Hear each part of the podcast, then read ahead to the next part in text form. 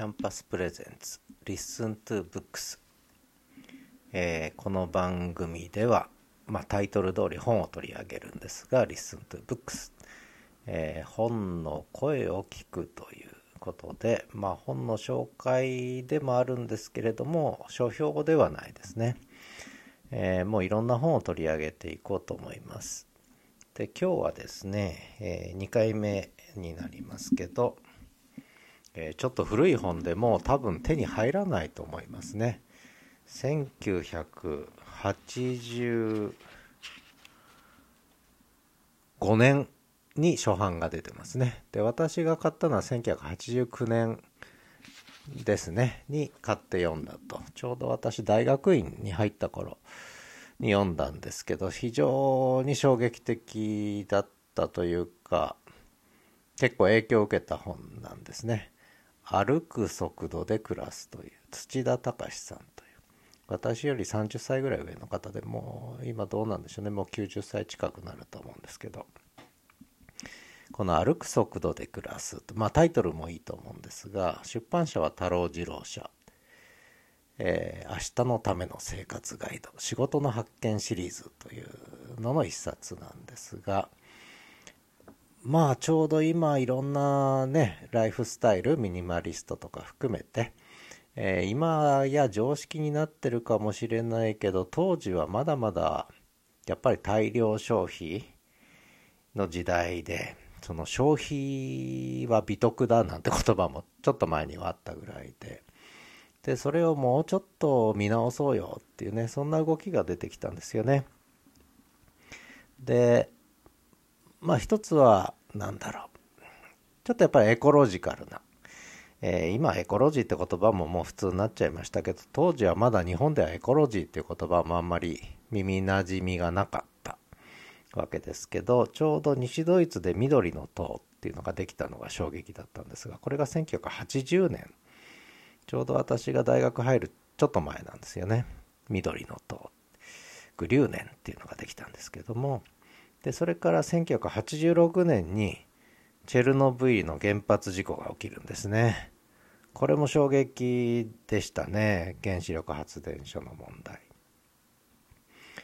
えー、で私大学に入ったのは1982年だったんですけど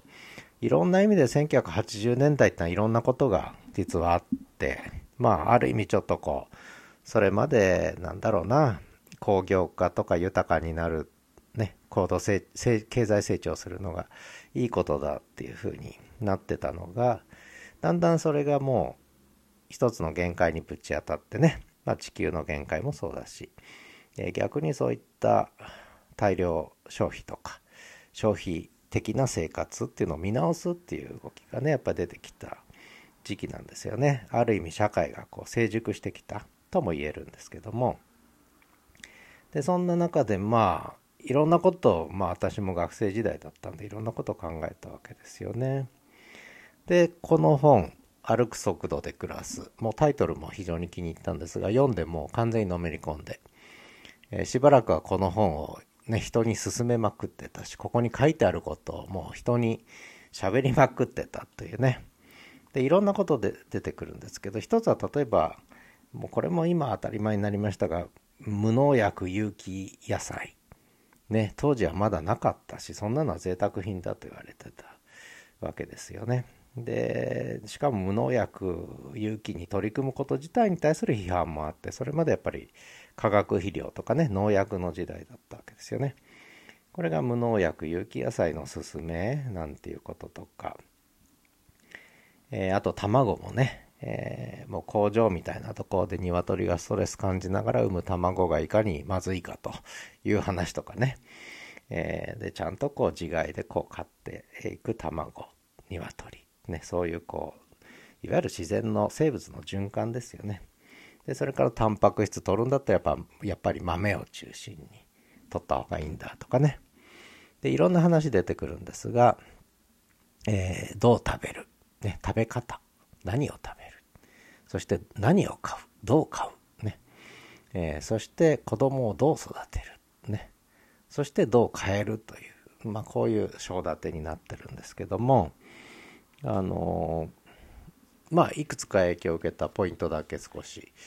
ご紹介したいと思うんですけどもなるべく薄着で過ごすとかね、えー、いう話とか。それから買い物もねやっぱお金に振り回されていろんなもの買っちゃうんだけどもで全部我慢すりゃいいわけじゃなくて買いたいものは買えばいいと、ね、その辺のこう考え方ね。耳っちく買わずにいいものを買いましょうとかね、まあ、そんなことも書いてあったりして結構ねあの影響を受けたんです。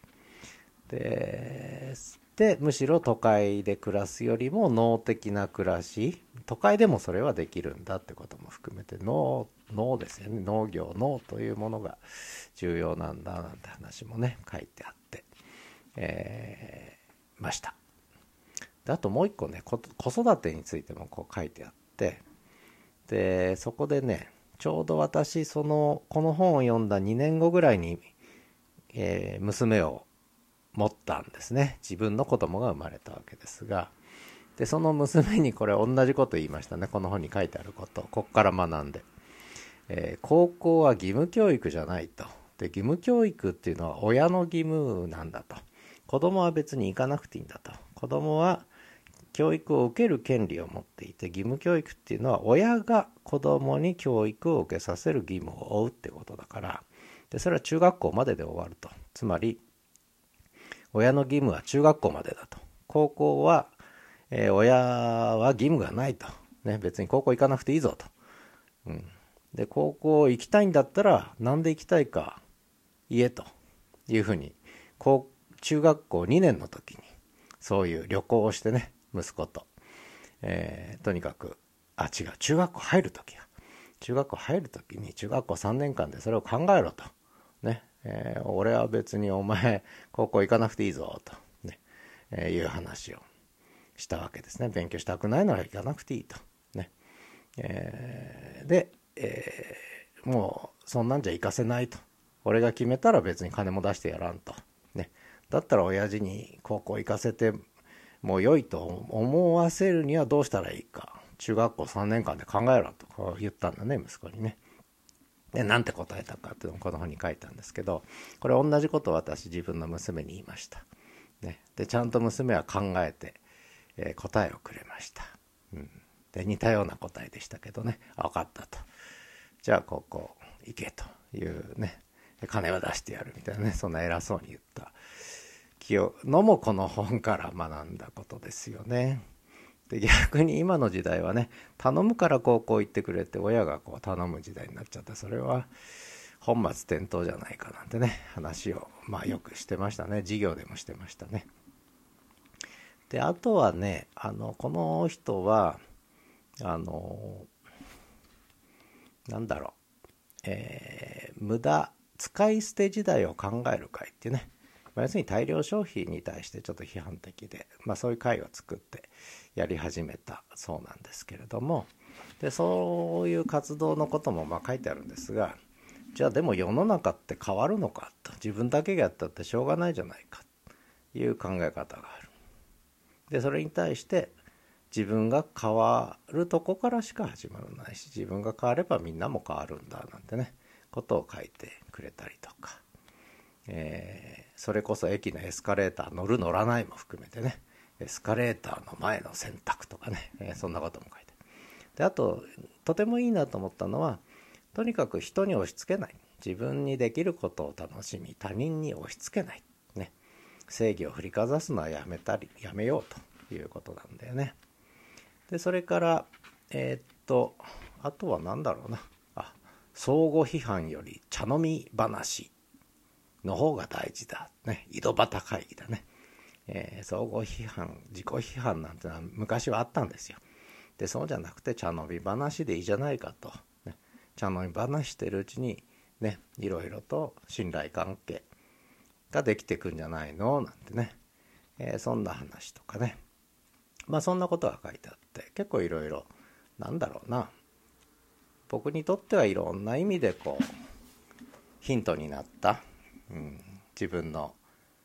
暮らし方生き方を見直す上でねちょっとヒントになった本だったんですよね。20代後半で読んだかな。歩く速度で暮らす土田隆さん。ね。多分手に入らないと思いますが、えー、そんな、えー、本もあったよという紹介でした。ではまた。